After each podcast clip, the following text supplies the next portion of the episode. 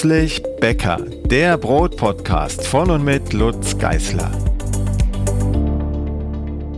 Hallo und herzlich willkommen zur nächsten Podcast-Ausgabe.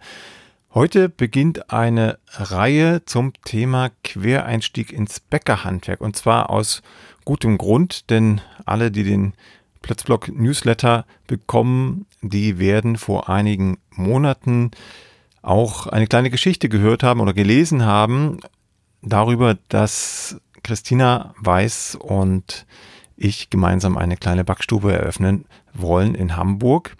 Und im Nachgang dieses Newsletters und auch vorher schon ähm, gab es immer wieder Anfragen bei uns, wie man denn sein eigenes Brot verkaufen kann, ohne Bäckermeister zu sein. Das ist in Deutschland wie ihr wisst, ein bisschen schwieriger als in anderen Ländern. Und äh, das hat den Ausschlag gegeben dafür, dass wir jetzt eine kleine Reihe beginnen werden, in der wir Quereinsteiger ins Bäckerhandwerk zu Wort kommen lassen, sie aus ihren Erfahrungen berichten lassen, bis hin zu dem Punkt, an dem sie ihr eigenes Brot verkaufen und zu der Frage, wie es läuft und wie es vielleicht auch weitergehen soll. Wir machen den Anfang und wir heißt in dem Fall vor allem Christina, Christina Weiß. Sie ist Quereinsteigerin, hat ihren Meister inzwischen gemacht und eröffnet mit mir zusammen, wie gesagt, eine kleine Backstube am Rande von Hamburg. Hallo Christina. Hallo Lutz. Ja, da bliebe zuerst die Frage zu klären, wie bist du denn aufs Brot gekommen? Ja, wie bin ich aufs Brot gekommen? Ähm, das ist lange her, dass ich mit dem Brotbacken angefangen habe. Die äh, allerersten Anfänge, die waren damals noch bei meinen Eltern im Keller. Da habe ich meinen ersten Sauerteig angesetzt und alle, die schon mal einen Sauerteig angesetzt haben, wissen, wie der erste Ansatz riecht. So roch dann der gesamte Keller, was zur Folge hatte, dass meine Eltern nicht begeistert waren und es relativ schnell im Keim erstickt wurde. Ich habe es dann eine ganze Zeit gelassen mit dem Sauerteig, außer ähm, diese äh, Sachen wie Hermann, die die Runde machten damals.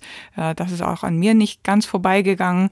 Aber ich habe im Prinzip damals dann noch nicht weiter ernsthaft Brot gebacken. Das hat dann eigentlich erst begonnen, als mein erster Sohn geboren wurde, der sich standhaft geweigert hat, Brei zu essen. Der wollte also nur essen, was er selber in der Hand halten und dann mehr oder weniger abbeißen konnte mit seinem zahnlosen Mund.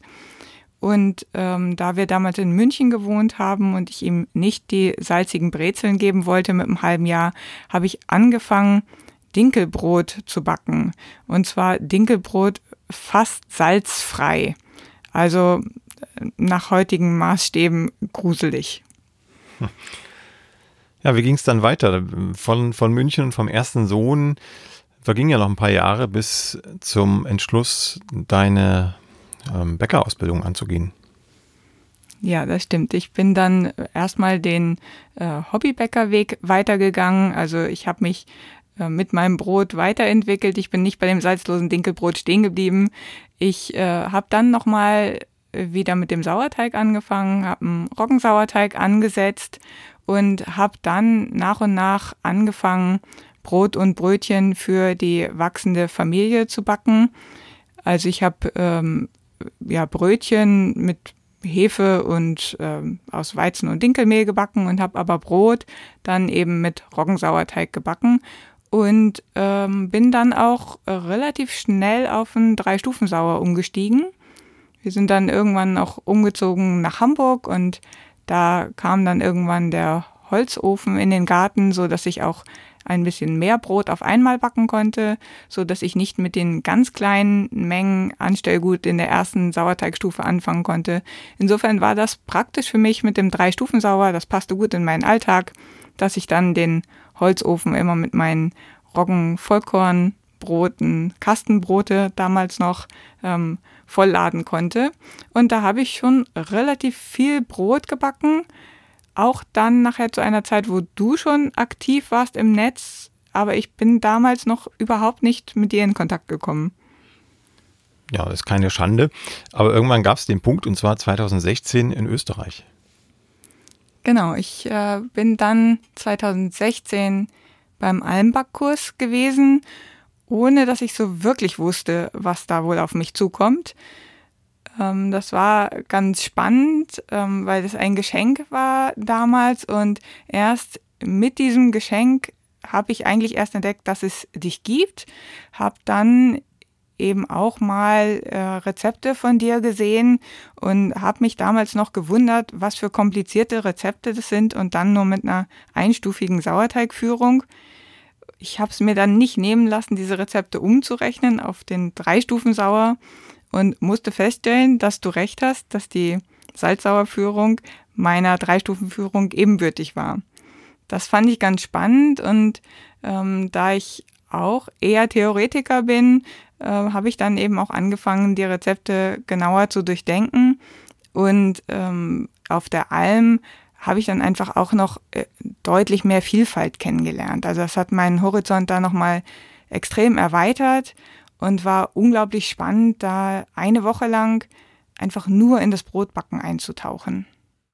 Ja, die Vielfalt hatte ich gereizt ähm, und am Ende ja auch ein, ein Umstand, den du zu verantworten hast, nämlich ähm, eine bestimmte Backstube bei Hamburg, in der wir dann zusammen den ersten gemeinsamen Kurs gegeben haben, der dich dann, glaube ich, verleitet hat, an, an die Bäckerausbildung zu denken. Ja, das stimmt. Du hattest ja behauptet, man könnte in Hamburg keinen Kursort finden, was ich nicht glauben wollte, denn damals hast du ja noch überall, fast in der Welt, überall Kurse gegeben, nur in der Weltstadt Hamburg nicht. Und ähm, das konnte natürlich nicht so bleiben. Du hast insofern recht behalten, dass äh, Gut Wulfsdorf nicht mehr ganz in Hamburg ist, aber man kann das Ortsschild immerhin sehen den Kontakt konnte ich dann ja vermitteln zwischen dir und Reinhold Hollerbach, so dass wir dann die Backstube auf Gut Wulfsdorf ähm, für die Kurse verwenden durften.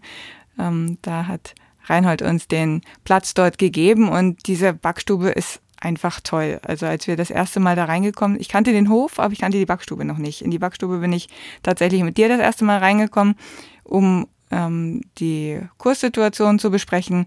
Und wenn man reinkommt in diese Backstube, empfängt ein dieser große Holzofen. Und ähm, ja, der hat es mir angetan tatsächlich mit diesem ersten Schritt in die Backstube. Und nachdem wir dann unseren ersten Wochenendkurs dort gegeben haben, habe ich tatsächlich mit Reinhold Hollerbach dann gesprochen und mit ihm besprochen, ob es möglich wäre, die Bäckerausbildung nochmal zu machen. Und als ich da reinkam, hatte ich so diese Idee, das wäre toll, dieses Handwerk nochmal wirklich zu lernen. Und das war tatsächlich meine Idee, dass man, wenn man die Ausbildung macht, wirklich das Handwerk lernt. Das heißt, du hattest überhaupt nicht vor, eine eigene Backstube aufzumachen, sondern dich hat einfach gereizt, mal in der Backstube zu arbeiten und dem Bäckermeister sozusagen das Handwerk abzugucken. Ja, das war die erste Idee.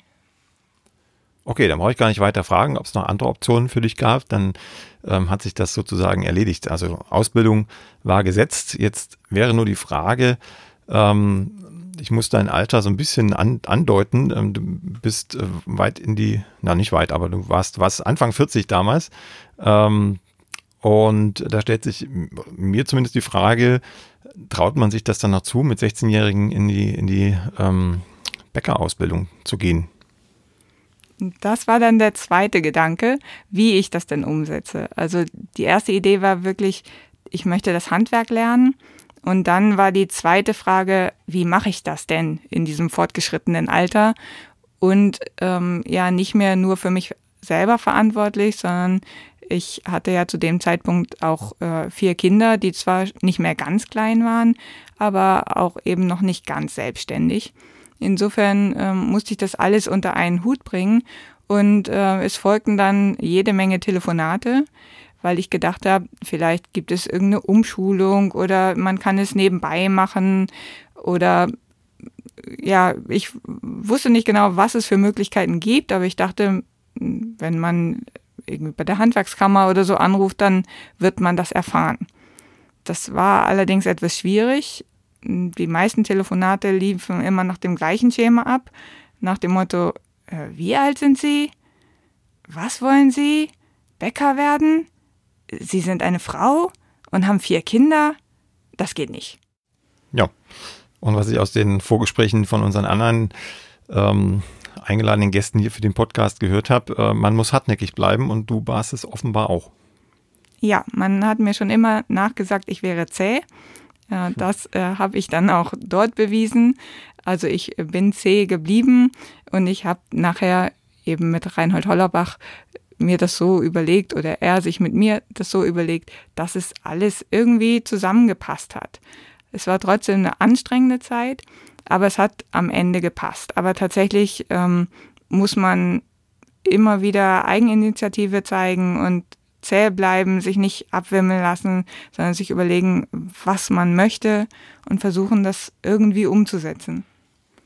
Machen wir es mal konkret. Wie sah das aus? Äh, du hast quasi einen Ausbildungsvertrag unterschrieben in der Backstube und äh, wie sah dein Alltag aus? Wann bist du in die Berufsschule? Bist du überhaupt in die Berufsschule oder konntest du dich davon irgendwie befreien? Was musstest du tun? Was musstest du nicht mehr tun? Ich meine, du bist ja eine gestandene Frau mit Ausbildung und Studium gewesen. Kannst du vielleicht gleich noch verraten, was du gemacht hast vorher?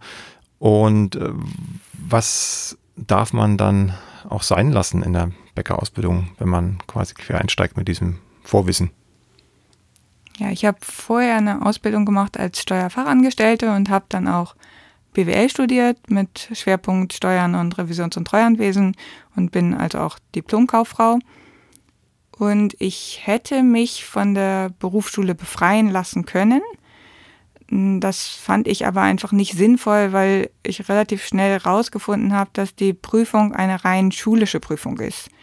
Insofern ähm, hat man in der Schule eigentlich alles mitbekommen, was man für die Prüfung wissen muss und hat auch dort die Backstube kennengelernt und die Geräte kennengelernt. Insofern fand ich es einfach nicht sinnvoll, mich von der Schule befreien zu lassen.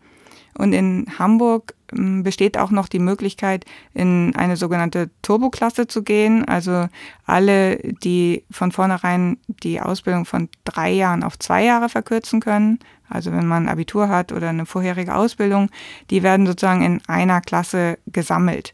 Und dadurch ist die Ausbildung von vornherein verkürzt auf zwei Jahre und man ist eben nicht mehr mit 16-Jährigen zusammen, sondern ähm, die müssen mindestens 18 oder 19 sein, nämlich Abi haben. Und in meiner Klasse war es tatsächlich so, dass ich glaube nur drei oder vier direkt von der Schule kamen. Alle anderen hatten vorher schon was gemacht und wir waren eine fast ausschließlich weibliche Klasse. Es war, wir hatten nur einen männlichen Bäcker dabei, der auch tatsächlich Bäcker wurde. Und dann waren wir noch zwei Bäckerinnen und dann hatten wir eine Bäckerei-Fachverkäuferin und alle anderen waren auf dem Weg, Konditorin zu werden. Denn in dieser Turboklasse sind dann eben die Bäcker nicht mehr für sich, sondern Bäcker, Konditorinnen oder Konditoren und Bäckerei-Fachverkäufer zusammen in einer Klasse. Das stelle ich mir kompliziert vor, weil die Ausbildungsinhalte ja vermutlich äh, doch verschieden sind zwischen Verkäuferin und Konditorin und Bäckerin. Wie lief das ab in der Praxis? Es gibt doch relativ viele Überschneidungen, nur eben gerade im Praxisunterricht. Da ist es schon unterschiedlich, aber da wurden wir auch am Ende, am Anfang hatten wir noch gemeinsam Unterricht und dann ähm, wurde das getrennt. Dann hatten die Konditorinnen beim Konditormeister Praxisunterricht und wir bei einer Bäckermeisterin. Und die andere Seite der Medaille, also abseits der Berufsschule, der Betrieb, wie oft musstest du da auftauchen und arbeiten und vor allem zu welchen Zeiten? Also die ursprüngliche Idee war, dass ich Teilzeit die Ausbildung mache, damit es mit der Familie und den Kindern noch funktioniert.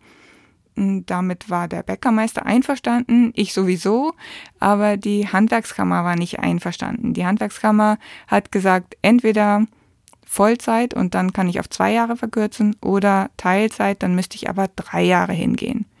Und da war ganz klar die Aussage äh, von Reinhold, dass er gesagt hat, also drei Jahre Berufsschule, das geht nicht. Das kann man nicht, das hätte er schon kaum ausgehalten. Das äh, würde er mir nicht zumuten wollen. Und, und Reinhold ist ein junger Mann, also der hat, weiß ich nicht, wahrscheinlich mit 16 seine, seine Ausbildung gemacht, ne? muss ja, man dazu genau. sagen. Genau. ähm, ja, insofern haben wir dann ein Konstrukt gebaut, dass, dass, ich Vollzeit arbeiten konnte und es trotzdem funktioniert mit den Kindern. Und das lief tatsächlich mit über die Kurse. Also wir haben es dann so gemacht, dass ich zwei Tage ja sowieso in der Berufsschule war und äh, zwei Nächte immer gearbeitet habe. Also die Nacht auf Freitag und die Nacht auf Samstag habe ich immer gearbeitet. Und in den Schulferien habe ich volle sechs Nächte Woche gearbeitet. Und dann ähm, hatten wir immer noch die Kurse, so dass ich dann für die Kurse an dich sozusagen ausgeliehen war und die Stunden aber für die Bäckerei zählten. Und dann gab es noch sowas wie Hoffeste, wo dann mal Doppelschichten waren oder so. Also so, dass ich insgesamt auf Vollzeitstunden kam, auch wenn sie nicht ganz regelmäßig auf die Woche verteilt waren. Wie sah der Alltag aus in der Bäckerei? Also wie fing es an? Man fängt ja wahrscheinlich nicht gleich mit den schwierigsten Aufgaben an. Wie wurdest du eingesetzt? Und wurdest du so eingesetzt, dass du sagst, du hast was gelernt oder gab es quasi Hilfsarbeiterjobs über die zwei Jahre? Nein, die praktische Ausbildung war wirklich so, dass ich ganz viel gelernt habe. Und eigentlich für die praktische Ausbildung waren auch die zwei Jahre und dann eben nur die zwei Nächte zu wenig, um wirklich ausgereift die Praxis zu lernen. Also von meinen praktischen Fähigkeiten hätte ich eigentlich Vollzeit drei Jahre nur im Betrieb sein sollen, um die ganzen Techniken alles wirklich zu verinnerlichen. Aber ich bin schon in meiner ersten Ausbildung davon überzeugt gewesen und jetzt immer noch, dass man nicht nach der Ausbildung ausgelernt ist. Also das Lernen fängt dann erst an. Also mit jedem Brot, was ich backe, lerne ich ja weiter. Insofern habe ich viel gelernt, aber ich bin immer noch auf dem Weg. Weißt du, wie das bei deinen ähm, Kollegen war in der, in der Berufsschulklasse? Haben die was berichtet, wie es ihnen in der betrieblichen Ausbildung ergangen ist? Ich hatte ja nur zwei weitere Bäcker in der Klasse und das war relativ unterschiedlich, aber die haben schon auch äh, praktisch viel gelernt, weil sie einfach auch sehr selbstständig arbeiten konnten. Ähm, mein einer Kollege, der war schon äh, Konditorgeselle und war handwerklich einfach unglaublich gut. Und meine andere Kollegin, die konnte auch sehr selbstständig arbeiten und hatte teilweise harte Bedingungen, aber hat eben auch viel machen können. Was mich noch interessiert, ist die Diskrepanz oder Übereinstimmung zwischen den Berufsschulinhalten, also vor allem nicht nur Theorie, sondern vor allem die Praxisausbildung an der Berufsschule im Verhältnis zur Praxisausbildung im Betrieb. Also wie sah das aus? Waren das zwei verschiedene Welten oder hat sich das ganz gut ergänzt miteinander? Das waren zwei vollständig unterschiedliche Welten und im Prinzip war es noch, hatte ich noch eine dritte davon sich unterscheidende Welt, nämlich die Kurse. Also eigentlich habe ich immer so, ja, ich bin immer zwischen drei Welten hin und her gesprungen. Ich musste also mich immer äh, dran erinnern, wo ich gerade bin. In der Berufsschule musste ich auf eine Art backen, im Betrieb anders und im Kurs nochmal wieder anders. Also Betrieb und Kurs ist von der Philosophie nicht so unterschiedlich, aber ähm, von der Herangehensweise, denn im Kurs kommt es ja mehr darauf an, auch den Teilnehmern was zu erklären und Handgriffe langsam zu machen und verständlich. Und in der Bäckerei kommt es eben darauf an, dass es exakt, aber schnell geht. Und in der Schule war es einfach was ganz anderes. Also mm, ich weiß gar nicht, wie ich das beschreiben soll, aber ähm, das ist nicht das, wie ich backen möchte, was in der Schule gelehrt wird. Und das war für mich wirklich enttäuschend in dieser Ausbildung. Denn die Schule bietet eigentlich alle Möglichkeiten, um ganz viel auszuprobieren. Im Betrieb hat man immer den Verkaufsdruck, aber in der Schule besteht der Verkaufsdruck nicht. Alles, was ähm, dort produziert wird, das nehmen entweder die Schüler hinterher mit oder das Rote Kreuz holt es ab oder wenn es vollständig ungenießbar ist, dann wird es tatsächlich weggeschmissen. Aber es besteht kein Verkaufsdruck. Also insofern könnte man den Praxisunterricht in der Schule eigentlich ganz viel für Experimente zum Beispiel nutzen, um Sachen auszuprobieren, um Sachen zu verstehen. Und das wurde nach meiner Erfahrung fast gar nicht gemacht. Und wenn, dann vor allen Dingen, weil wir als Schüler es wollten. Ich kann mich da an eine Episode erinnern, die du mir schon mal erzählt hast zum Thema Sauerteig, Roggensauerteig und da gibt es auch eine Geschichte zum Weizensauerteig. Vielleicht magst du die einmal erzählen. Also wie wird an der Berufsschule, an der du warst jedenfalls, das Thema Sauerteig gehandhabt? Ja, das Problem an der, in der Berufsschule ist, dass wir eben da zwei Tage Unterricht hatten und ähm, dass eben nicht die ganze Zeit der Sauerteig gepflegt wird, sondern es steht irgendwo im Kühlschrank, steht das Fertigpulver und das wird dann angerührt, wenn man denn am nächsten Tag den Sauerteig braucht. Also selbst auf dieser Packung steht ja drauf, wie man das anrührt und dass man es dann reifen lassen muss und nochmal füttern muss, damit er auch wirklich triebstark wird. Dazu ist im Zweifel in der Schule keine Zeit, weil das müsste eigentlich jemand dann in seiner Freizeit machen. Das ist im Unterricht nicht vorgesehen. Und Entsprechend wird es auch einfach nicht gemacht. Es wird angerührt und kann dann eigentlich nur als Säuerungsmittel verwendet werden. Das war mir aber überhaupt nicht klar. Für mich war klar, es gibt einen Sauerteig in der Schule und der war ich davon ausgegangen, funktioniert so wie meiner zu Hause. Entsprechend war ich etwas überrascht, als äh, dann großartig angekündigt wurde Roggen-Sauerteig-Experiment. Ähm, da sollte äh, ausprobiert werden, was passiert, wenn man ein Roggenbrot backt ohne Sauerteig. Das war sozusagen die, die Grundlage, ein Roggenbrot nur mit Hefe gelockert und dann im Vergleich dazu zwei verschiedene Sauerteigführungen, einmal Detmolder Einstufenführung und einmal Berliner Kurzsauer, aber beide mit, zu, mit Hefezugabe. Und dann saßen wir da und haben gesagt, ja, und wo ist jetzt die vierte Variante, die ohne Hefe auskommt? Und die Antwort darauf war, das geht nicht. Und sowohl meine Bäckerkollegin als auch ich hatten beide im Betrieb und zu Hause schon reine Roggensauerteigbrote gebacken. Wir waren, also wussten theoretisch, dass es geht und hatten es auch praktisch schon mehrfach gemacht. Insofern waren wir doch sehr überrascht, in der Berufsschule dann zu lernen, das geht nicht.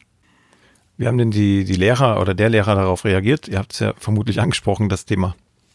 Ja, wir haben dann äh, diskutiert, warum das nicht gehen sollte, weil wir es ja regelmäßig tun. Und darüber, über diese Diskussion sind wir dann tatsächlich dahin gekommen, dass es eben an dem Sauerteig liegt, dass ähm, ohne aktives Anstellgut das natürlich schwierig ist.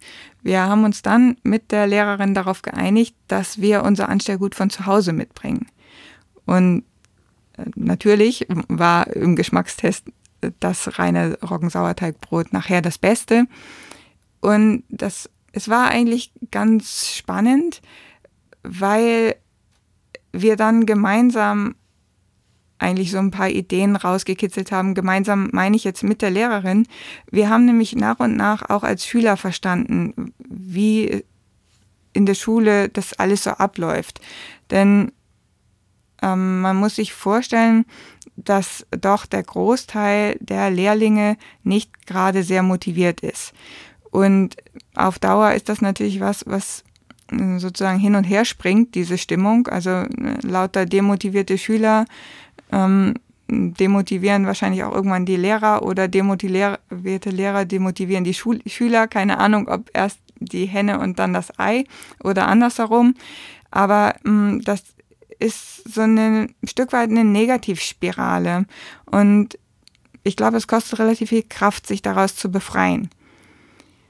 Es wäre aber sehr wünschenswert, wenn das gelänge, weil ich glaube wirklich, dass da in der Schule viel Potenzial steckt, was überhaupt nicht genutzt wird. Ja, schauen wir vielleicht in die Zukunft. Was könnte man denn verbessern in der Gesellenausbildung? Bleiben wir erstmal bei der Grund Grundausbildung.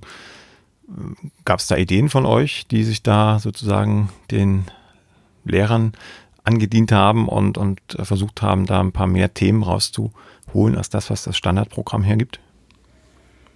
Ja, also neben dem reinen Roggensauerteigbrot hätten wir gerne auch tatsächlich mit äh, Weizensauerteig in der Schule gearbeitet. Das äh, ist in der Berufsschule gar kein Thema gewesen, das kam erst in der Meisterschule. Und ähm, das, was wir auch da dann tatsächlich durchgesetzt haben, dass wir es versuchen dürfen, ist den direkten Unterschied festzustellen, was passiert bei Kleingebäck, wenn ich Backmittel zugebe oder nicht. Also das Standard Kleingebäckrezept in der Berufsschule beinhaltet einfach Backmittel. Und das hinterfragt keiner, was das eigentlich bedeutet, was das ist, was das macht, warum man das, ja, naja, warum man das zugibt, lernt man, weil es sonst nicht maschinengängig ist. Aber das war es dann auch. Und ähm, da haben wir uns tatsächlich auch durchgesetzt, dass wir einen direkten Vergleich gebacken haben. Was passiert oder wie sieht das Kleingebäck aus, wenn wir Backmittel zugeben und wie sieht es aus ohne? Ich erinnere mich hoffentlich richtig, dass äh, in, der, in der Prüfung die Vorgabe schon war, also abgeprüft wurde am Ende in der praktischen Prüfung, äh, das, das Brötchenvolumen. Ne? Da geht es also nicht um Geschmack, sondern um Volumen. Und das Volumen geht nur mit Backmittel. Also auch wenn ihr experimentieren konntet, ist natürlich für die, für die eigene Erkenntnis wichtig, aber abgeprüft wird dann sozusagen ein Standard, der ja leider auch in fast allen äh, Backstuben in Deutschland zu finden ist. Was, was hältst du davon? Und gab es da auch ähm, Ansätze von euch als, als Schülern, da was zu verändern in der, in der Prüfungs- Anforderungen. Ja, das, diese Aussage mit dem Volumen, das war nachher in der Meisterschule, aber im Prinzip ist es in der Berufsschule genauso gewesen. Und ähm, wir haben tatsächlich versucht, die Prüfungsordnung ähm, zu ändern, beziehungsweise anzuregen, dass da weitergehende Änderungen vorgenommen werden. Es wurde tatsächlich die, die Prüfungsordnung gerade geändert, kurz bevor wir in die Prüfung gegangen sind. Und da wurde zum Beispiel geändert, dass wir die Teige selber herstellen mussten. Ähm, das war vorher tatsächlich nicht der Fall. Da wurde ein Gesamt-Kleingebäcksteig äh, gemacht für alle Prüflinge und es ging nur noch darum, ähm, den Teig dann weiter zu verarbeiten. Jetzt war es dann so, dass wir das selber machen sollten, aber das war es auch eigentlich dann schon mit den Änderungen. Also wir haben zum Beispiel versucht, dass wir Sauerteige und Vorteige selber mitbringen dürfen in die Prüfung. Das durften wir nicht. Wir mussten zwar ein Sauerteigbrot backen, also wir mussten ein Mischbrot backen mit Sauerteig, aber es musste ein Berliner Kurzsauer sein, weil das die einzige Sauerteigführung ist, die in die Prüfungszeit passte. Also in der Meisterausbildung ist es nachher anders, aber in der Gesellenprüfung mussten wir den Sauerteig in der Prüfungszeit herstellen und es ging nur mit dem Berliner Kurzsauer. Und ähm, wir wollten gerne, dass wir den Sauerteig mitbringen dürfen, damit wir dann auch eben in der Prüfung Brote ohne Hefezusatz backen können. Das wurde uns verwehrt mit der Begründung, dann wäre ja nicht sichergestellt, dass wir den Sauerteig hergestellt hätten. Was wir irgendwie ein bisschen irrwitzig fanden, weil äh, Wasser und Mehl und ein bisschen Anstellgut zusammenrühren ist jetzt nicht die große Herausforderung. Wichtiger ist ja zu beurteilen, wann der Sauerteig dann reif ist, um ihn weiter zu verarbeiten. Und das hätten wir ja sowieso in der Prüfung beurteilen müssen, egal ob wir den Sauerteig angerührt haben oder unser Bäckermeister oder äh, ein Kollege oder sonst irgendwer. Vor allen Dingen äh, war es sehr abstrus, weil die Konditoren in ihre Prüfung die fertigen Tortenböden mitbringen durften. Die konnte problemlos der Konditormeister hergestellt haben. Warum es diese Diskrepanz gab, hat uns aber keiner erklärt. Die Standardantwort auf unsere Anregung war, das haben wir noch nie so gemacht oder das war schon immer so. Ja, sehr schöne Antworten für, ähm, ja, für keinen Fortschritt, würde ich sagen. Also da mit, mit der Einstellung wird sich vermutlich dann auch nichts ändern so schnell. Wie kann man denn die Prüfungsordnung ändern? Ja, im Prinzip geht es, denke ich, nur über ähm, die Innungen, die Kammer. Also letztendlich bestimmt ja, also ich denke, die Kammer legt die Prüfungsordnung am Ende fest, aber ähm, es ist natürlich ein Zusammenspiel zwischen Kammer, Innungen und Schule. Aber naja, die Strukturen sind eben relativ fest. Also da wirklich Änderungen herbeizuführen, ich weiß tatsächlich nicht, wie man es am Ende am besten hinkriegen kann. Was sagst du denn zur, zur Grundausbildung generell? hat sich gelohnt oder welcher Teil davon hat sich gelohnt und äh, würdest du das auch jedem anderen Quereinsteiger ans Herz legen, das zu tun oder sich lieber nach Alternativen umschauen? Also es gibt ja die Alternative der Ausnahmegenehmigung. Darüber habe ich auch nachgedacht. Mit Anfang 40 war ich damals noch nicht alt genug, dass mir sozusagen automatisch äh, die Meisterprüfung nicht mehr zuzumuten war. Und mm, dann war es für mich auch so, dass die Ausnahmegenehmigung für mich nicht der richtige Weg gewesen wäre. Denn mm, meine Grundstruktur ist eher ganz oder gar nicht. Ich wollte nicht der Willkür von irgendeinem Prüfer unterworfen sein, der dann vielleicht sagt, ich darf nur mit Einschränkung irgendwas machen oder mm, ich muss auf, weiß nicht, Kleingebäck verzichten oder ich darf nur Roggen backen oder also ich wollte ähm, einfach die Prüfung nachher gesamt machen. Also der erste Schritt war ja, ich wollte das Handwerk lernen und dann kam eben irgendwann dazu die Idee, ich möchte mein eigenes Brot verkaufen dürfen. Insofern war klar, nach der Gesellenprüfung ist es nicht zu Ende. Ich schließe die Meisterprüfung an. Und ähm, dieser gesamte Weg war anstrengend und auch nervenaufreibend. Aber mh, hm, er hat sich insofern gelohnt, weil ich natürlich neue Einblicke bekommen habe und auch gesehen habe, was alles möglich ist und mh, hm, auch die Kollegen nachher in der Meisterprüfung ähm, die einfach handwerklich zu sehen, ist unglaublich. Also da fehlt mir noch ganz, ganz viel. Und äh, auch, also da habe ich natürlich auch nochmal den ganzen Bereich hm, der Massen kennengelernt, der mich persönlich jetzt nicht so sehr reizt, aber natürlich war es spannend, das zu sehen.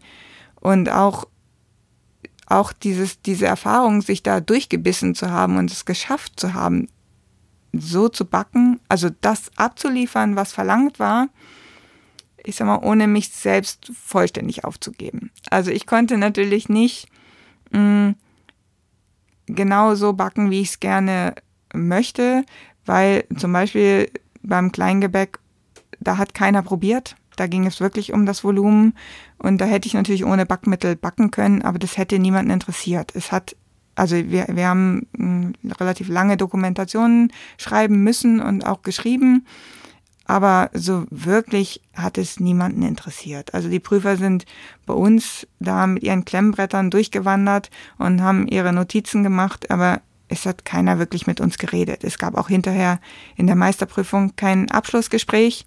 Das gab es in der Gesellenprüfung noch. Da hat man sozusagen seine Produkte verteidigt und musste auch selber sagen, was gut und was schlecht war und was man hätte besser machen können. Da gab es also ein Prüfungsgespräch, da kam man mit den Prüfern ähm, auch nochmal in eine Diskussion. Da konnte man auch nochmal ein bisschen kritisch tatsächlich mit denen diskutieren. Das fand ich sehr spannend auf der einen Seite, auf der anderen Seite aber auch frustrierend, weil hm, da tatsächlich so als Rückmeldung kam auf meine ganzen Ideen, ja, das hört sich toll an und super und wenn ich dann eine Backstube aufmachen würde, das würde sie ja brennend interessieren, dann würden sie gerne mal vorbeikommen. Und auf die Frage, warum sie denn das nicht lehren in Unterricht oder warum das nicht geprüft wird, war wieder die Standardantwort, das haben wir noch nie so gemacht. Und insofern gab es da zwar ein Gespräch, aber naja. Ja, die ähnliche Erfahrung habe ich auch gemacht. Ich bin natürlich nicht in der Ausbildung gewesen aus den Gründen. Ähm, ich bin nicht ganz so zäh wie du. Also ich hätte es, glaube ich, psychologisch gar nicht überstanden. All das, was ich, also dann hätte ich mich echt verbiegen müssen, weil so zu backen, wie du es jetzt beschrieben hast, ist äh, schwierig für mich. Ähm, aber ich habe in Gesprächen mit anderen Bäckern das so ähnlich erlebt. Also alle sagen oder viele sagen, ja, das ist ganz toll und das so muss man eigentlich backen aber in die Praxis setzt es fast keiner um. Und da fehlt entweder der Mut oder die Strukturen sind eben vor allem auch in der Ausbildung so starr ähm, und man fürchtet sich scheinbar vor, weiß ich nicht was, vor Verlust von Amt und Würde, keine Ahnung, aber ähm, da bewegt sich einfach nichts. Aber zurück zu deiner Ausbildung. Du bist jetzt schon äh, fast unmerklich in die Meisterausbildung gesprungen. Da hat mich ja erstaunt, dass in Hamburg keine Meisterklasse zustande kommt. Also du musstest nach Hannover fahren. Ja, genau. Ich musste die Meisterprüfung in Hannover machen. In Hamburg gab es das nicht. Ich habe Hannover tatsächlich ausgesucht nach der Entfernung, denn auch während der Meisterprüfung musste das ja noch irgendwie familienkonform sein. Insofern habe ich auch die Meisterprüfung so ein bisschen gestückelt. Also ich habe ähm, den Ausbildereignungsschein vorgezogen, weil ich das mit einem Wochenkurs abarbeiten konnte den äh, Teil 3, also Wirtschaft und Recht, da war ich fälschlicherweise, wie ich dann hinterher festgestellt habe, fälschlicherweise davon ausgegangen, dass mir das erlassen wird. Denn als ähm, studierte Diplomkauffrau mit Schwerpunkt Steuerrecht und als gelernte Steuerfachangestellte habe ich gedacht, der Anteil Recht und ähm, kaufmännisches Wissen und Buchhaltung und all diese ganzen Themen, die so im Teil 3 abgefragt werden, hätte ich damit ähm, ausreichend unter Beweis gestellt, dass ich sie kann. Aber ähm, ja, eine Woche, glaube ich, bevor ich dann äh, zur Meisterschule nach Hannover gefahren bin, um ähm, Teil 1 und 2, also Berufspraxis und Berufstheorie zu absolvieren, habe ich dann die Nachricht bekommen, ich müsste auch einen Teil von Teil 3 jedenfalls noch ablegen. Diese Entscheidung, den Teil 3 noch abzulegen oder ein Stück davon, ging ja eine relativ lange Prüfungsphase voraus. Ich kann mich erinnern, dass du ziemlich viele Unterlagen einreichen musstest und dann abgeprüft wurde, ob die Ausbildungsinhalte deines damaligen Studiums, was ja schon eine Weile her war, also es war wohl auch schwierig, die ganzen Unterlagen überhaupt noch zu finden, deines damaligen Studiums übereinstimmt mit den Dingen, die in der Prüfungsordnung für den Bäckerberuf abgefragt werden, oder? Ja, genau. Das war tatsächlich schwierig, weil ich ja noch äh, den Betriebswirtschaftsstudiengang auf als, mit dem Abschluss Diplom gemacht habe und mittlerweile ist das ja alles umgestellt auf Bachelor und Master und insofern ähm, hatte ich Schwierigkeiten, tatsächlich die Studienordnung von damals mit den äh, Studieninhalten überhaupt ausfindig zu machen. Und ähm, alles, was ich finden konnte, habe ich dann da hingeschickt und es wurde dann geprüft. Und da sind die wohl zu dem Schluss gekommen, dass ihnen irgendwas da noch fehlte. Ich fand das tatsächlich etwas widersinnig, weil ja der Meistertitel, wenn man ihn dann hat, ähm, der ersetzt einem ja sozusagen das Abitur als Zugangsvoraussetzung für ein Studium. Also mit dem Meistertitel bin ich berechtigt, ein Studium zu beginnen, auch wenn ich kein Abitur habe. Und andersherum, wenn ich das Studium bereits abgeschlossen habe, dann zählt das weniger als ein Teil der Meisterprüfung. Aber diese Logik wollte mir auch keiner genauer erklären. Also ziemlich viel Behördenkram. Du hast dann, wie gesagt, eine Woche vor Prüfungstermin erfahren, dass du diesen Teil 3 in Stücken, in Teilen noch ablegen musst. Was hast du dann getan? Hast du noch arg gebüffelt in der Woche? Ich hatte nicht so viel Zeit arg zu büffeln, weil ich noch ein paar Kindergeburtstage in der Woche auch hatte. Ich habe sozusagen diese Handwerkerfibel oder so heißt die, glaube ich, habe ich einmal quer gelesen und habe dabei festgestellt, hm, dass die sich teilweise extrem mit Details aufhalten und mm, den allgemeinen Überblick für nicht so wichtig erachten. Und da habe ich beschlossen, die Zeit habe ich nicht. Ich kann nicht diese ganzen Details, die die wissen wollen, jetzt nochmal auswendig lernen.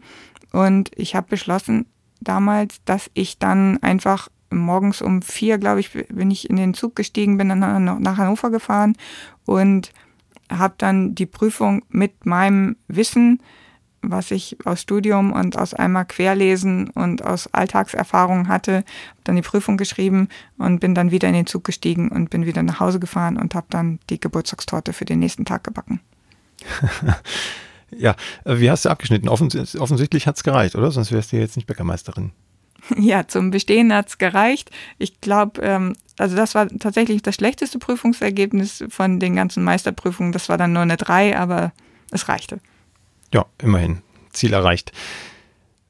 Kommen wir vielleicht nochmal zurück zum Anfang der Meisterausbildung. Wie viel Zeit musstest du denn einplanen dafür und äh, war das dann auch Teilzeit, also gestückelt, so dass du es mit dem Familienalltag übereinbringen konntest oder sah das Ganze anders aus? Die Meisterprüfung Teil 1 und 2 waren dann drei Monate Vollzeit.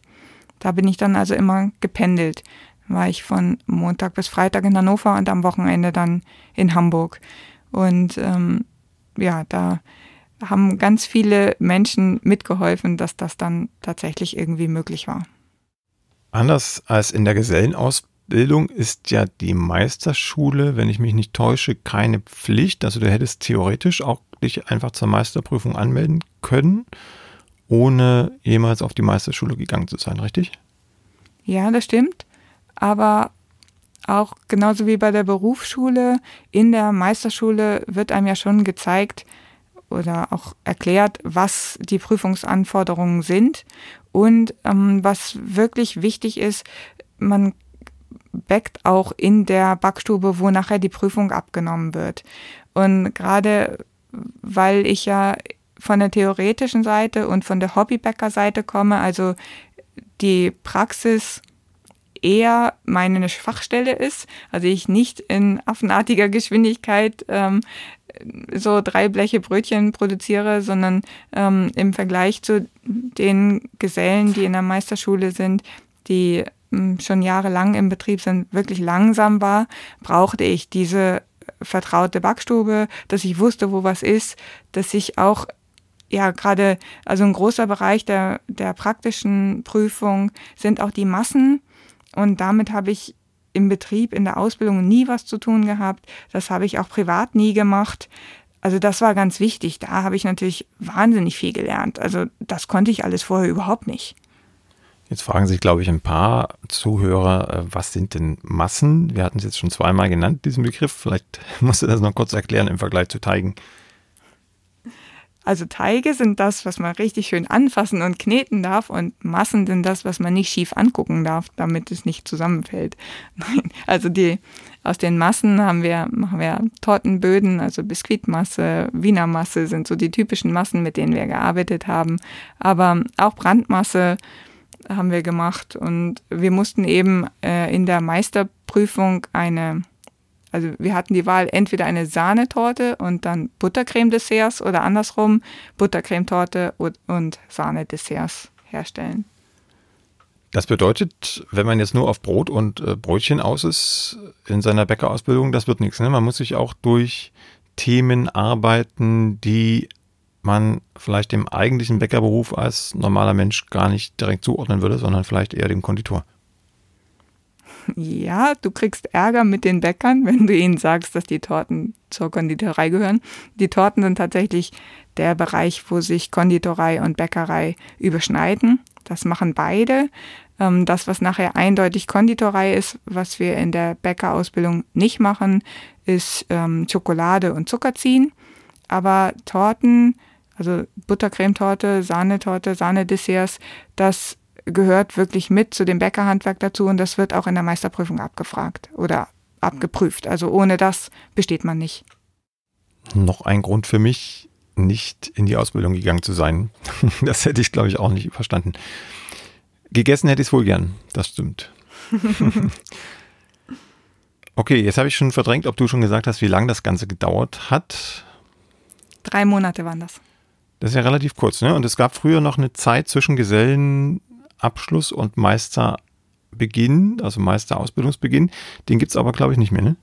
Nee, das gibt es nicht mehr. Man kann also direkt nach der Gesellenprüfung in die Meisterprüfung gehen. Das hat Vor- und Nachteile. Von der Praxis her fehlt einem sicherlich die Erfahrung. Deshalb ist die Praxisprüfung da auch, also es ist wirklich eine Herausforderung, das alles in dem Tempo auf den Punkt hinzukriegen. Ähm, von der Theorie her ist es natürlich viel einfacher, direkt von der Gesellenprüfung in die Meisterprüfung zu gehen, denn im Prinzip wird das gleiche Theoriewissen, was man für die Gesellenprüfung brauchte, in der Meisterprüfung auch nochmal abgefragt, ein bisschen tiefer gehend, aber auch wieder äh, viele, viele, viele Details, die man irgendwie auswendig lernen muss. Und also in der Theorie hatte ich dann tatsächlich den Vorteil gegenüber denjenigen, die schon lange in der Praxis waren, die, bei denen eben die Gesellenprüfung schon lange her war. Ich erinnere mich da irgendwie an ein Detail zum Thema Kaffeesahne. Was hat es denn damit auf sich? Ja, böse gesagt ist es wichtiger, dass man weiß, ähm, welchen Fettgehalt Kaffeesahne hat, als wie man mit einem Sauerteig umgeht. Wie lief denn das Thema Sauerteig in der Meisterausbildung ab im Vergleich zur Gesellenausbildung? Gab es da ein paar mehr Inputs oder musst du dir da genauso gut und intensiv kämpfen um das Thema? Nee, also der Sauerteig ist in der Meisterprüfung deutlich wichtiger als in der Gesellenausbildung. Also es wird sowohl mit Weizensauerteig als auch mit Roggensauerteig gebacken. Was mich da dann tatsächlich gewundert hat, äh, das hattest du vorhin einmal kurz angesprochen, das war tatsächlich der Weizensauerteig. Der wurde nämlich für meine Begriffe relativ stiefmütterlich behandelt, also hatte eine unglaublich lange Stehzeit bei relativ hohen Temperaturen. Da wäre mein Sauerteig zu Hause schon lange überreif gewesen. Und ich habe gedacht, also nachdem der jetzt da so lange rumsteht, muss der richtig sauer sein. Und ich habe ihn dann probiert und ich habe noch nie so milden Weizensauerteig gekostet. Und dann habe ich mich gewundert, wie das eigentlich sein kann. Und dann habe ich festgestellt, was das bedeutet, wenn man mit Reinzuchtsauerteig arbeitet, dass da eben wirklich ähm, die Milchsäurebakterien selektiert werden und dass da dann eindeutig die im Vorteil sind, die eben Milchsäure und nicht Essigsäure produzieren. Wie sieht denn dein, andersrum, wie sah denn dein Kollegenkreis aus? Konditoren waren ja sicherlich nicht dabei, was vermutlich eine Bäckerklasse war, aber aus welchen Milieus kamen die denn? Waren das alles eingesessene Bäckerfamilien mit ihren Söhnen und Töchtern oder gab es da auch Quereinsteiger wie dich? Also Konditoren waren nicht dabei, alles Bäcker, ähm, aber es war gemischt. Also wir waren sowieso nur zu acht, also eine relativ kleine Klasse und wir waren zwei Frauen und wir waren auch beide Quereinsteiger. Hm, die anderen waren nicht Quereinsteiger, aber ähm, hatten ganz, ich sag mal, normal ähm, die Ausbildung gemacht und dann im Betrieb gearbeitet und dann sich irgendwann für die Meisterprüfung entschieden. Und inhaltlich konnten die euch folgen, ähm, also eurem eher kritischen Blick auf die Ausbildung und auf die Inhalte oder sahen Sie das so ähnlich wie die Ausbilder selbst? Die Diskussionen in der Meisterklasse waren wirklich gut. Also es waren nicht immer alle einer Meinung, aber es war so, dass man sich kritisch äußern konnte, dass man Sachen diskutiert hat und dass es dass ich da auf keinen Fall alleine war, sondern es waren, gab mehrere kritische Stimmen und auch mit den Lehrern konnte man gut diskutieren. Das Problem in der Meisterschule war mehr, mm, dadurch, dass die Meisterschule ja relativ teuer ist, haben die sozusagen die, den Auftrag ja auch angenommen, auf die Prüfung gut vorzubereiten. Und die Prüfung wird nun mal festgelegt von der Kammer und die Schule weiß dann so ungefähr, was prüfungsrelevant ist. Und die blocken ein Stück weit tiefer gehende Diskussionen ab, sozusagen um die Prüfungsinhalte nicht zu verwässern, wie es dann heißt. Denn mm, wenn man relativ breit diskutiert, dann kann man natürlich nicht mehr so genau abgrenzen, was ist jetzt noch prüfungsrelevant und was nicht. Und das ist gerade in dem Theoriebereich für die aus der Praxis kommenden Bäcker ein bisschen schwierig. Denn also man hat schon gemerkt, dass die Theorie teilweise so weit weg ist für die Bäcker, die mehr in der Praxis arbeiten, ähm, dass da manchmal so ein bisschen Knoten im Kopf entstehen. Und wenn das Ziel ist, diese Prüfung irgendwie zu bestehen, und dann kommt so ein Theoretiker da an und will noch äh, von Pontius und Pilatus diskutieren, dann ist das natürlich so ein bisschen kontraproduktiv für das Ziel der, ich sag mal, Praktikerbäcker. Insofern, das kann ich schon ein Stück weit verstehen, dass die Schulen da bremsen müssen. Umso wichtiger fände ich es, dass man da wirklich nochmal auch die Prüfungsordnung oder die Prüfungsanforderungen überdenkt. um zu sehen, was ist denn wirklich wichtig, was muss ich wissen, was kann ich wissen oder ja, also es ist tatsächlich schwierig, alle Interessen unter einen Hut zu bringen. Was musstet ihr denn wissen? Also was waren die Prüfungsanforderungen, die dann hinterher auch abgeprüft wurden? Was musstet ihr alles tun in der Prüfung? Jetzt muss ich sagen, irgendwie einige Sachen habe ich tatsächlich schon verdrängt. Aber also was wir auf jeden Fall im Bereich Sauerteig machen mussten, sind so Sauerteigberechnungen. Also man muss einen Drei-Stufen-Sauerteig ausrechnen und so. Aber mh, mm, das ist dann tatsächlich sehr, sehr theoretisch. Ist für mich äh, kein Problem gewesen, weil das irgendwie, irgendwie mehr so eine Spielerei ist und das finde ich eigentlich ganz lustig, solche Berechnungen. Aber mm, für jemanden, der aus der Praxis kommt, ist das schon sehr abstrus irgendwie. Also und dann auf der anderen Seite eben so Details wie äh, Kaffeesahne, wie viel Fett hat das? Und dann muss man eben äh, relativ viel auch auswendig lernen ähm, von den Leitsätzen, wie viel Prozent muss wo drin sein, was muss wie heißen. Dann sind auch so Fragen wie äh, was heißt, also der Name der Berufsgenossenschaft, also BGN reicht eben nicht. Und das sind so Sachen, wo ich denke, das sind nicht wirklich sinnvolle Fragen. Wenn es wenn ich weiß, die Berufsgenossenschaft wird abgekürzt BGN, dann kann jeder im Internet nachgucken, was das ausgeschrieben heißt. Damit muss man den Kopf nicht belasten.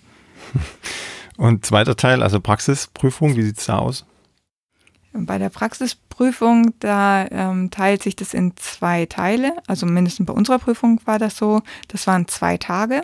Der erste Tag ist die Arbeitsprobe. Da wird sozusagen das Grundsortiment abgeprüft. Also da mm, muss man Schnittbrötchen machen und noch eine zweite Brötchenform sich überlegen. Dann Weizenmischbrot, Roggenmischbrot, ähm, Blätterteig, Pasteten, dann Plunderteig, drei verschiedene Formen und Füllungen. Und dann mussten wir eben Massen herstellen, also ein Biskuit-Tortenboden oder Wiener Masse, Tortenboden und auch die Böden für die Desserts, die wir dann herstellen mussten. Das war, glaube ich, der erste Tag. Und dann am zweiten Tag, das ist dann die Meisterprüfung. Da müssen wir dann eben aus den Tortenböden und aus den Dessertböden müssen wir dann eine Torte und Desserts machen. Da müssen wir dann ein Spezialbrot machen, zwei Sorten Spezialbrötchen und achso, und ein Schaustück. Genau, ein Schaustück mussten wir noch machen und wir mussten dann ein Schaufenster gestalten, wo das dann alles rein musste und das Schaufenster musste dann zu einem bestimmten Thema gestaltet werden. Und das alles ja vermutlich unter Zeitdruck ja, unter Zeitdruck, genau. Der Zeitdruck ist dann eben unterschiedlich, je nachdem, ähm, wie aufwendig man die Produkte gestaltet und wie viel Übung man einfach hat. Und da habe ich mir ähm, fast ein bisschen selbst ein Bein gestellt, weil hm, dadurch, dass ich die Information hatte vorher, ich kann zwar auf Backmittel verzichten in meinem Kleingebäck, aber es wird eben das Volumen bewertet und nicht der Geschmack, habe ich gedacht, dann möchte ich wenigstens das Brot so machen, dass ich darauf stolz sein kann. Mein Thema war Hamburg, weil ich einfach aus Hamburg komme. Und ich habe dann mir bei dem Brot sehr, sehr viel Mühe gegeben und ein sehr aufwendiges Brot gemacht. Und das war nachher so zeitaufwendig, dass ich bei der Torte tatsächlich sehr, sehr schnell die Torte glatt streichen musste und es ist nicht mein Steckenpferd. Also insofern war das nachher so ganz ähm, knapp, aber es hat gereicht. Und es hat ja auch dann zum Bestehen noch gut gereicht. Okay, wenn du ein Fazit ziehen müsstest über die gesamte Ausbildungszeit, äh, reden wir jetzt mal nicht vom Betrieb selbst, den kann man sich ja aussuchen, also da hat man quasi selbst die Fäden in der Hand, welche Qualität der Ausbildung man da bekommt, aber äh, das Fazit über die ähm, Berufsschule und Meisterschulausbildung, auch im Verhältnis zum Aufwand, also zum finanziellen Aufwand, da kannst du vielleicht gleich noch sagen, was das kostet so eine Meisterschule. Ähm, was ist dein Fazit zu dieser Zeit? Würdest du es wiederholen oder nur unter Umständen? Also nur unter Umständen, glaube ich, würde ich es wiederholen. Also ich fand es schon gut, dass ich das gemacht habe, weil das mir einfach Einblicke gegeben hat, die ich sonst nicht gehabt hätte und ich hätte mich auch um die Massen drumherum gedrückt. Also ich hätte mich nicht mit Torten beschäftigt, ich hätte ähm, keine Desserts gemacht, ich hätte da ähm, ganz viel einfach äh, nie kennengelernt, weil ähm, ja, das hat mich nie gereizt. Es reizt mich auch immer noch nicht so wahnsinnig, aber ich finde es sehr gut, dass ich es gemacht habe. Und einfach da zu sehen, wie es abläuft, das fand ich auch spannend. Und also ich habe schon viel mitgenommen, aber es hat auch wirklich viel Kraft gekostet und natürlich auch Geld. Ich habe die genaue Zahl schon wieder verdrängt, ähm, aber ich glaube 5000 Euro waren es schon. Ähm, ja, also insofern, das war natürlich viel Aufwand. Ich glaube schon, also wenn ich jetzt nochmal vor der Entscheidung stehen würde, würde ich es wahrscheinlich nochmal machen. Also wieder so machen. Aber ich würde es jetzt nicht ein zweites Mal machen, sagen wir es so.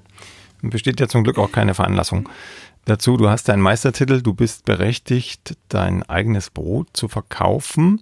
Du dürftest theoretisch sogar ausbilden. Vorausgesetzt für beides, du hast einen eigenen Betrieb, also eine eigene Backstube. Das wäre sozusagen der zweite Teil. Ne? Und da gibt es wieder Vorgaben behördlicherseits. Wie lief das ab? Was war dein Plan und was ist rausgekommen dabei? Ja, der Plan war, eine ganz kleine Backstube aufzumachen, wo wir nur zu zweit backen und nur für die Nahversorgung unseres Stadtteils sorgen, damit wir eben die Ideen, die wir haben, auch in die Praxis umsetzen können und trotzdem nicht in diesem Produktion, ja, Produktionsalltag versinken, sondern noch genug Luft haben, um neue Ideen zu entwickeln und Spaß zu behalten.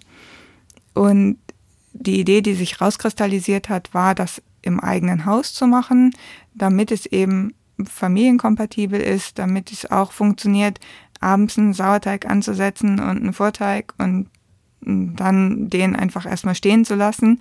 Das mit einer halben Stunde Anfahrtsweg hätte sich nicht gelohnt, weil man dann ständig oder für denen und Falten ständig nochmal eine halbe Stunde hin, einmal denen und Falten und zurück.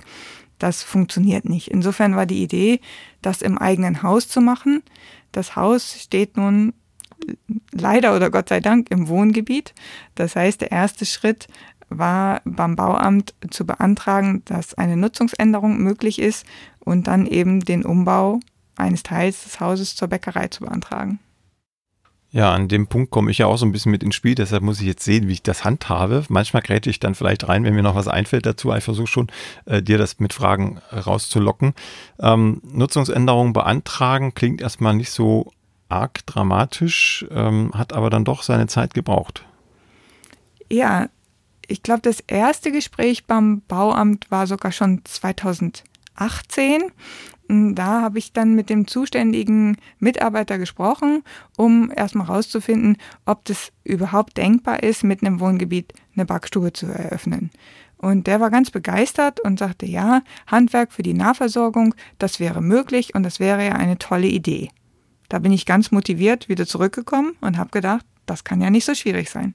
Ja, was man noch dazu sagen muss, das Ganze nannte sich Bauberatung und ähm, kostet natürlich auch Geld. Die einzige Aussage, die wir dann tatsächlich hatten, war, er findet das toll und grundsätzlich wäre es denkbar, also er hat dann auf, seinen, auf seine Planungsgrundlage geschaut, ähm, ein Bebauungsplan von weiß ich nicht wann, also Vorkriegszeiten glaube ich noch. ähm, Nahversorgung wäre möglich im Wohngebiet. Ne? Genau. Dann hat es noch ein bisschen gedauert, bis wir den wirklichen Bauvorantrag eingereicht haben. Wir hatten auf Anraten der Architektin nicht gleich den Bauantrag eingereicht, sondern erstmal einen Bauvorantrag, um abzuklären, welche Auflagen denn überhaupt notwendig sind, ähm, damit wir dann erstmal damit weiterarbeiten können. Das hatten wir dann, glaube ich, im September 2019 eingereicht. Ja, an die genauen Daten kann ich mich auch nicht mehr erinnern, aber woran ich mich noch sehr gut erinnern kann, ist, dass wir nach etlichen Wochen gewagt haben, über die Architektin mal beim Bauamt anzufragen, wo denn der Bearbeitungsstand, wie denn der Bearbeitungsstand ist von unserem Bauvorantrag. Und da hieß es nur, ja, äh, ist in Bearbeitung und dann haben wir gedacht, na gut, dann warten wir wieder ein bisschen. Und als ich wieder nichts tat, über die nächsten Wochen haben wir wieder angefragt. Und die Architektin meinte, normalerweise gibt es ja auch erstmal einen Eingangsbescheid, dass der Antrag überhaupt eingereicht wurde oder angekommen ist per Post. Und den hatten wir noch nicht. Also die erste Aufgabe der Architektin war eigentlich wochenlang, monatelang dem Sachbearbeiter hinterher zu mailen und zu telefonieren, um zu erfragen, wann denn der Eingangsbescheid kommt. Ja, acht Monate, glaube ich, hat es gedauert. Ne? Ich glaube, nach acht Monaten hatten wir den Eingangsbescheid. Genau, nach acht Monaten war der Eingangsbescheid da. Und da stellte sich dann auch heraus, dass uns der Sachbearbeiter permanent angelogen hatte, ähm, weil er sogar schon meinte, der Antrag wäre auch schon im, in der Baukommission, das ist sozusagen das politische Gremium, was dann noch Fragen beantwortet, was die Behörde prüft, kontrolliert. Da ist er aber nie gelandet. Insofern ähm, hatten wir extremes Pech mit dem Sachbearbeiter und das ging ja noch weiter nach diesen acht Monaten. Ja, also nachdem wir den Eingangsbescheid hatten, war es dann so, dass wir wieder nichts gehört haben. Wir haben dann immer wieder versucht anzurufen, auch bei dem Vorgesetzten anzurufen. Irgendwann haben wir dann herausgefunden, ähm, dass dort im Bauamt diskutiert wird, ob unsere Nachbarn sich wohl beschweren würden über möglichen Brotgeruch und dass das wohl das Problem ist und deshalb wurde eine Entscheidung immer wieder vertagt. Es hat aber niemand uns gefragt, oder unsere Nachbarn. Im Gegenteil, unsere Nachbarn haben nur immer uns gefragt, wann sie denn wohl endlich hier Brot kaufen könnten. Irgendwann haben wir es also geschafft, das irgendwie zusammenzuführen und haben dann mit die Mitteilung bekommen, wir könnten das ein wenig beschleunigen, wenn wir Unterschriften von unseren Nachbarn hätten, dass die damit einverstanden wären. Das haben wir dann gemacht. Wir haben die Unterschriften eingesammelt, wobei unsere eine Nachbarin gleich fragte, ob sie noch 20 weitere Unterschriften organisieren sollte, was für sie kein Problem wäre. Aber die Unterschriften direkt im Umkreis haben gereicht und dann konnten die dieses Thema also ad acta legen, nachdem wir aber selber nochmal vorstellig wurden im Bauausschuss. Ja, der Hintergrund war einfach, ähm, es ging nicht vorwärts. Sie haben sich tatsächlich festgenagelt, festgesogen an diesen Bedenken, was die Nachbarn angeht. Als wir ihnen dann die Unterschriften rübergeschickt haben, haben wir auch darauf gedrängt, dass wir doch einfach mal ins Gespräch kommen in der Baukommission, im Bauausschuss. Und dann wurden eingeladen, durften dann zwei Minuten vor versammelter Mannschaft, FDP, SPD, Grüne etc. Ähm, sprechen. Zuvor haben sich alle bei uns entschuldigt, dass das so lange gedauert hat, dass der Eingangsbescheid verschleppt wurde. Und äh, es wurde Besserung gelobt. Wir haben dann nach unserer kleinen Vorstellung dort auch relativ schnell den Bescheid bekommen, dass der Bauvorantrag soweit in Ordnung ist mit ein paar Auflagen dazu. Und dann konnten wir in die Bauantragsphase wechseln. Ja, genau. Da war noch unsere Idee, dass wir die Backstube im Keller bauen. Und dann kam der nächste Punkt, an dem sie sich festgebissen hatten. Das war dann der Notausgang. Also wir müssten einen zweiten Notausgang haben oder einen Notausgang, einen regulären Ausgang und einen Notausgang. Und dann äh, gab es Streit um ähm, die Ausmaße und die, das Format des Notausgangs. Also ähm, das Standardmaß ist 1,20 Meter mal 90. Das äh, hätten wir bieten können, aber nur im Querformat. Wir konnten keine senkrechte Tür in den Keller bauen, weil wir sonst ein Wasserproblem gehabt hätten, weil das Haus einfach bis zur Halskrause im Wasser steht. Aber querformatig konnten wir sogar 1,50 mal 90 bieten. Das wurde uns aber nicht zugetraut, dass wir dadurch flüchten können. Ja, tatsächlich steht in der Bauordnung, in der Hamburger Bauordnung kein Querformat oder Hochformat. Da steht einfach nur das Maß drin und wir haben dann auch noch Fachliteratur, Feuerwehrfachliteratur gewälzt, haben das eingereicht. Äh, da gibt es spannende Tabellen, die tatsächlich auch das Querformat zulassen und das als rettungsfähig und fluchtfähig ähm, ansehen. Aber da ging kein Weg ran und statt dann wirklich mal was zu entscheiden da auf dem Amt, wurde das einfach wieder wahrscheinlich äh, unter den Stapel mit den anderen Akten gelegt, weil man sich nicht entscheiden wollte. Ja, und wir haben nachgefragt und nachgefragt und es passierte überhaupt nichts. Also wir waren knapp zwei Jahre mit dem Bauvorantrag zusammengerechnet dabei, irgendeine Entscheidung aus diesem Bauamt herauszubekommen, ohne Erfolg.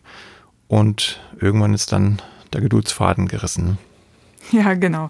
Irgendwann ist wirklich die Hutschnur geplatzt und wir haben, ich glaube, an einem Wochenende dann allen auf die Füße getreten, die wir finden konnten. Also sind jede Menge Leute mit Plattfüßen hinterher rumgelaufen. Also wir haben ähm, die örtliche Politik und die Presse und bei der Handelskammer und das war, war die, die Handwerkskammerpräsidentschaft. Ja, genau. Ähm, das war ganz lustig, weil wir über viele Wege auch Kundschaft haben, die da Connections zu hat, also Kundschaft, die später unser Brot kaufen will. Und äh, wir haben dann einfach mehr oder weniger direkt den Handwerkskammerpräsidenten anschreiben können und äh, haben dann Kontakt bekommen mit dem Wirtschaftsförderer der, ähm, der, der, der entsprechenden Behörde hier in Hamburg. Und äh, dann bewegte sich so langsam was. Und das, das Interessanteste und eigentlich makaberste war auch, dass der damalige Chef der Gesamtbehörde, in der das Bauamt auch eingegliedert ist, eines Wochenends im Buchladen unterwegs war und ähm, dann danach schrieb, ähm, ihm sei es wie Schuppen von den Augen gefallen. Er wüsste jetzt endlich, wie wir backen wollen, weil er ja schon nach meinen Rezepten backt die ganze Zeit. Das äh, fand ich schon ein bisschen, ja, tatsächlich makaber und vor allem ähm, ich finde gar kein Wort für.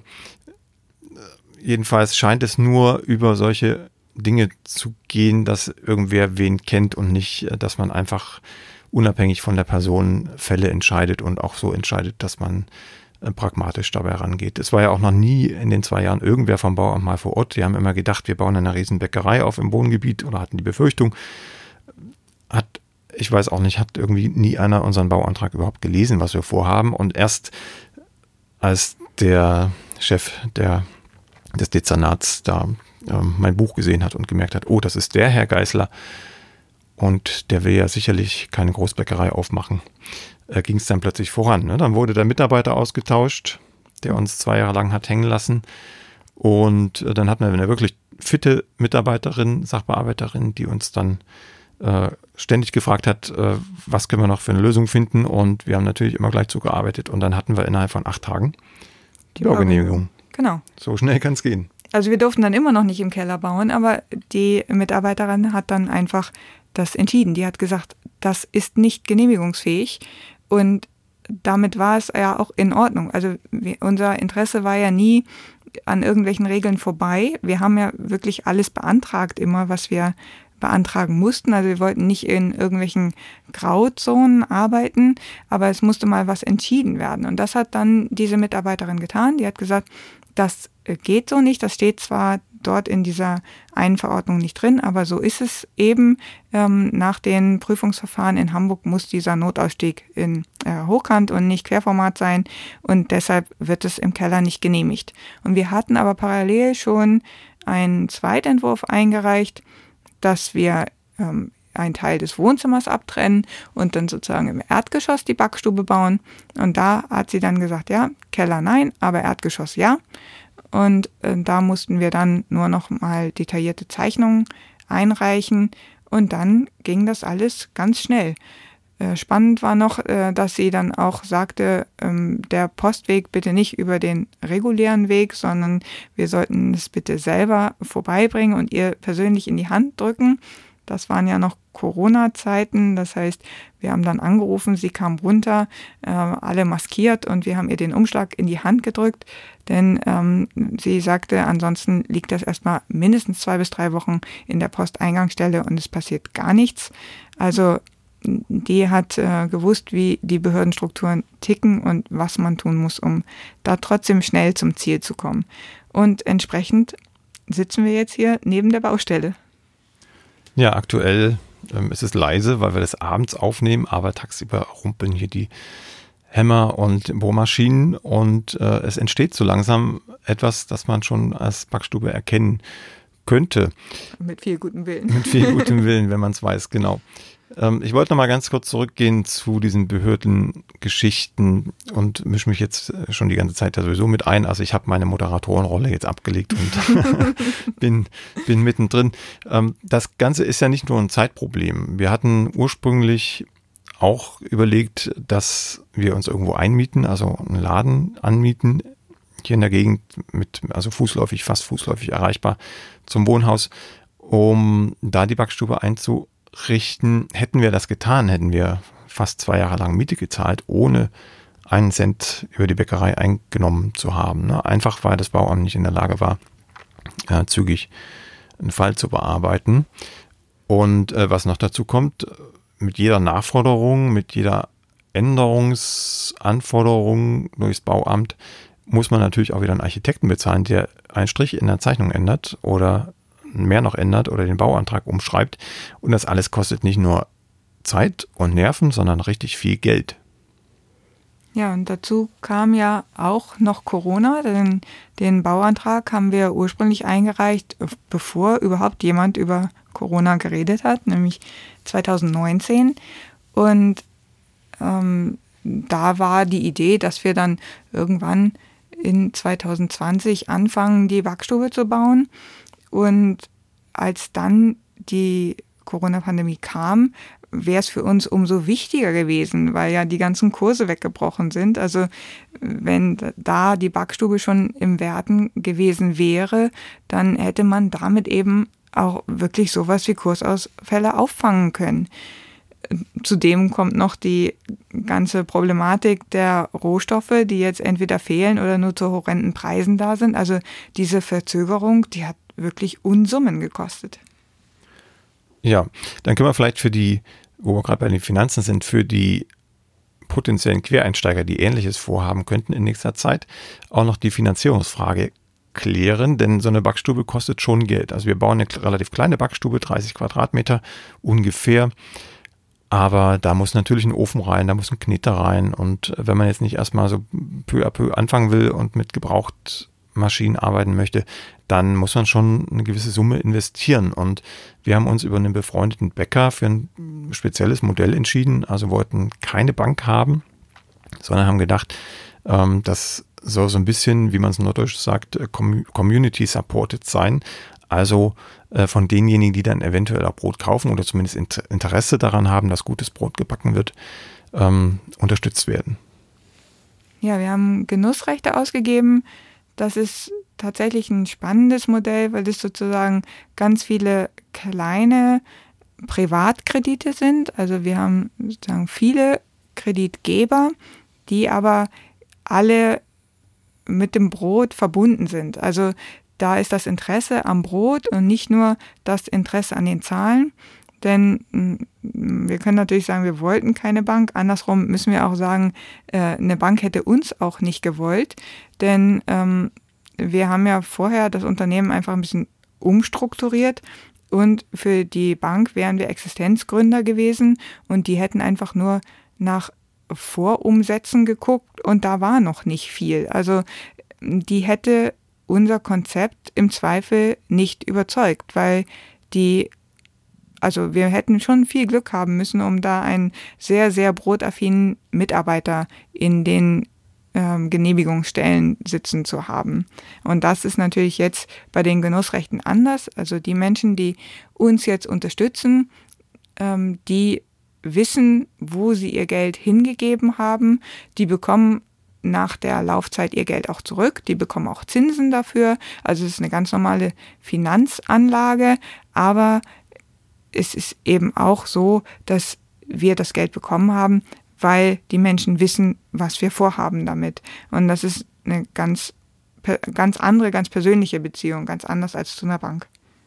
Und es passt auch super ins, in die Art zu backen, ins Konzept Ne? Also wir wollen ja immer dicht dran sein, auch mit den Rohstoffen am, am Landwirt zum Beispiel oder an, an der Mühle. Und genauso ist es mit den, mit den Kunden. Also wer da Geld reingegeben hat, der hat natürlich ein Interesse daran, dass das Unternehmen gut läuft und dass wir Brot backen, so wie er das auch für richtig hält oder sie.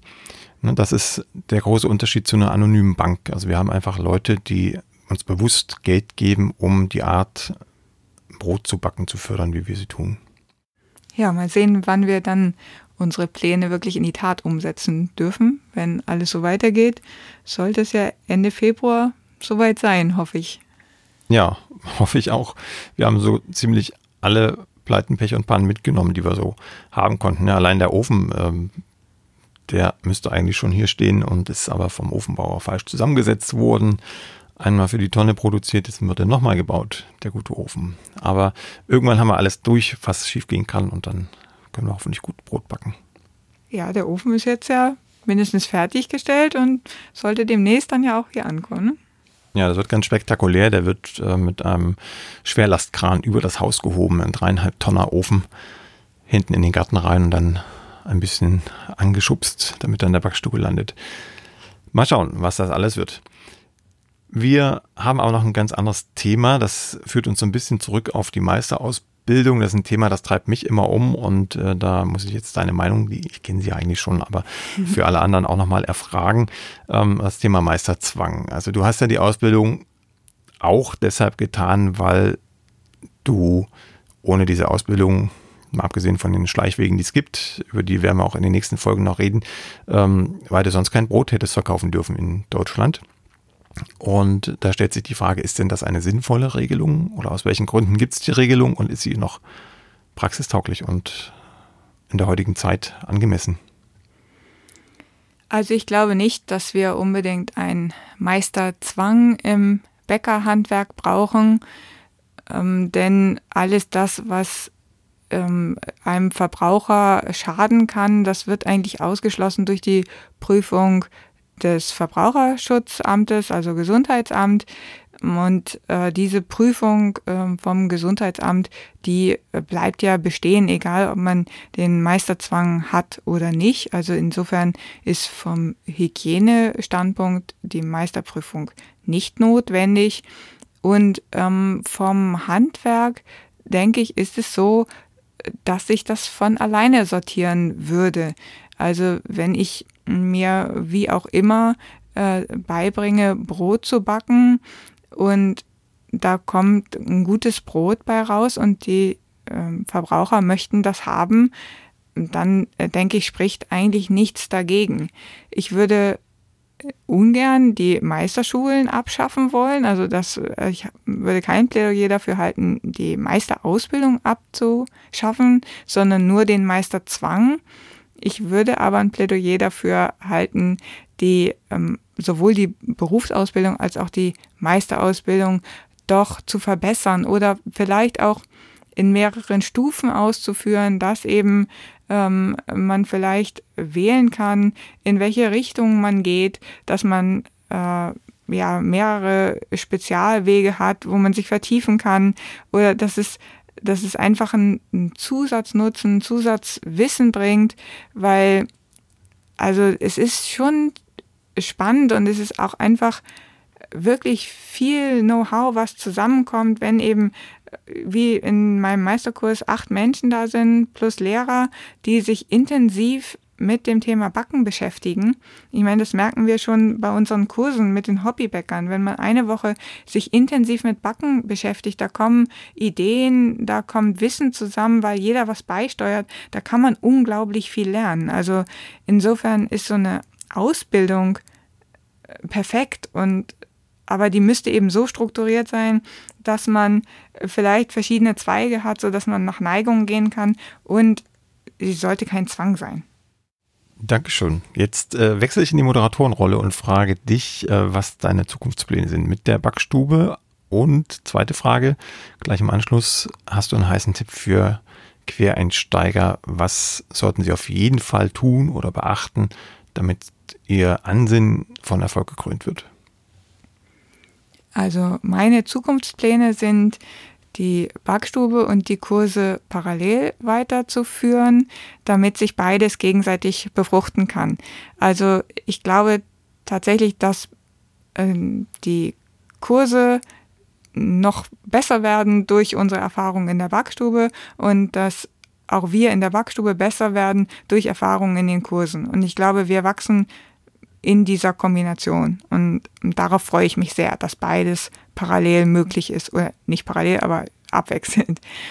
Und ähm, mein Tipp für Quereinsteiger wäre überlegen, was man wirklich will und äh, was man für ein Typ ist. Also bei der Entscheidung, gehe ich den gesamten Weg mit der Ausbildung, mit der Meisterprüfung? Lasse ich mich von der Gesellenprüfung befreien und gehe in die Meisterprüfung? Oder gehe ich den Weg über die Ausnahmegenehmigung? Es gibt nirgendwo wirklich niedergeschrieben, was es für Möglichkeiten gibt. Man muss hartnäckig bleiben, man muss mit den Leuten sprechen, man muss rausfinden, was der richtige Weg ist. Und dann kann es die Meisterausbildung sein oder es kann die Ausnahmegenehmigung sein. Das, glaube ich, ist eine Typfrage und auch eine Frage, wie viel Geld habe ich zur Verfügung, wie viel Zeit habe ich zur Verfügung, was kann ich nervlich aushalten. Für mich war einfach ausschlaggebend, ich wollte, wenn, dann ganz und so, dass ich mich zwar durchbeißen muss, aber dann habe ich den Meistertitel und dann kann mir keiner mehr sagen, die und die Gebäcke darfst du aber nicht oder ausbilden darfst du nicht. Es ist im Moment nicht der Plan, klassisch auszubilden, aber mir ist schon, also ein Herzensanliegen ist schon die Ausbildung insofern, dass man vielleicht mit unserer kleinen Backstube eine Möglichkeit schafft, interessierte Menschen äh, daran zu führen, welche Möglichkeiten es auch noch gibt neben der großen Industriebäckerei. Ein schönes Schlusswort. Das heißt, wir stehen äh, gern auch für Rückfragen zur Verfügung zum Thema Quereinstieg ins Bäckerhandwerk. Und dafür dienen ja auch die kommenden Folgen, die jetzt ungefähr vierwöchentlich ähm, erscheinen werden im Blog mit vielen interessanten Gesprächspartnern, die alle unterschiedliche Wege eingeschlagen haben, aber am Ende mit dem gleichen Ziel, ihr eigenes Brot verkaufen zu dürfen. Wenn ihr dabei bleiben wollt und verfolgen wollt, was mit unserer Backstube passiert, wie es mit uns weitergeht, dann schaut gern auf www.brotkumpels.de. Kumpels hat zwei Bedeutungen. Einmal aus dem Bergbau, da ist meine Seite abgebildet und einmal ist es einfach ein hamburgischer, norddeutscher Slang für Menschen, die miteinander gut können. Und ähm, das ist sozusagen Christinas Anteil daran.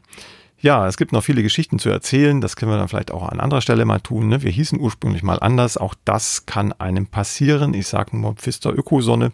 Kann man googeln. Sowas ähnliches ist uns auch passiert. Also wir haben viel durchgemacht, haben viel gelernt und hoffen, dass wir im Jahr 2022 dann das erste Brot aus unserem Ofen ziehen.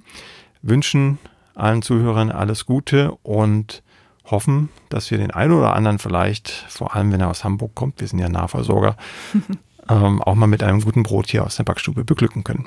Und vielleicht einem guten Franzbrötchen. Ja, das sowieso. Auf bald und alles Gute. Bis bald. Tschüss. Tschüss.